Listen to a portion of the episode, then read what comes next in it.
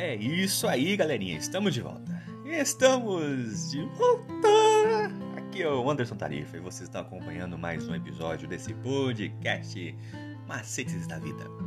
E hoje, segunda-feira, dia 1 de novembro de 2021, nós estamos trazendo como tema geral do nosso trimestre Deuteronômio, obediência por amor e gratidão. E o tema principal de hoje é Todo o bem provém de Deus. Então, você, meu caro jovem, continue acompanhando nossos episódios e escute agora o que nós estamos trazendo para você.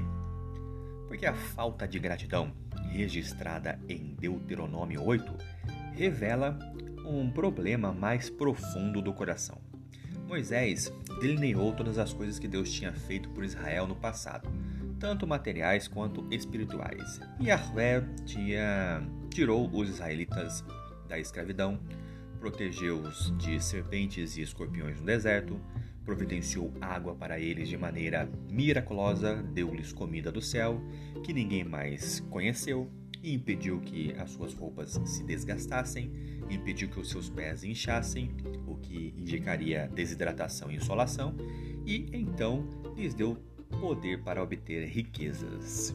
Não apenas isso, mas Moisés descreve a boa terra que Deus estava dando a eles, incluindo toda a água que havia, ao contrário do deserto, e as plantas, árvores e frutos que eles não tinham no deserto: trigo, cevada, vinhas, figueiras, romãs e azeitonas requerem bastante água e irrigação.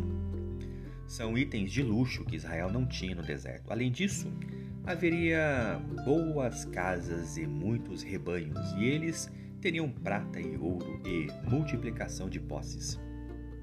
Ao considerar todas essas coisas, é difícil entender porque Israel não seria grato.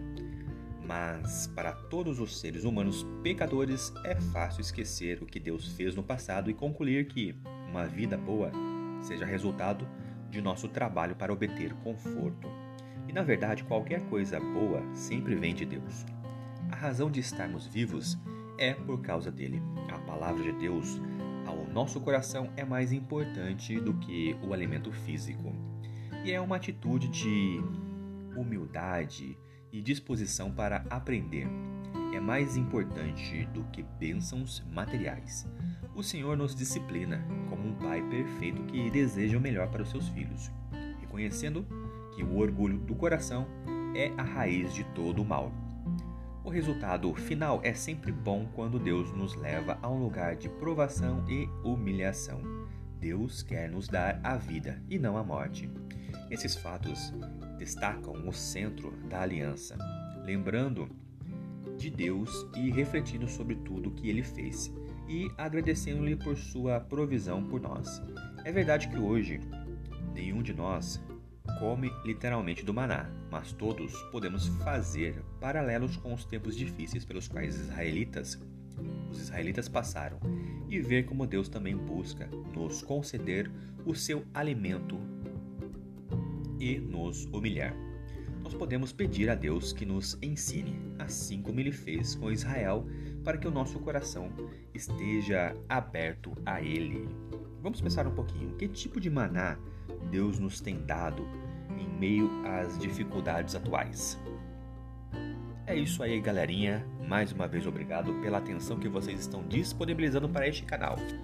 E nós estamos em parceria com o Estudando Juntos. Ele é um projeto que tem como intuito apresentar a palavra de Deus de uma maneira diferente. Ele usa o guia de estudos da lição da Escola Sabatina que tem como objetivo falar do amor do Pai, de forma objetiva e descontraída.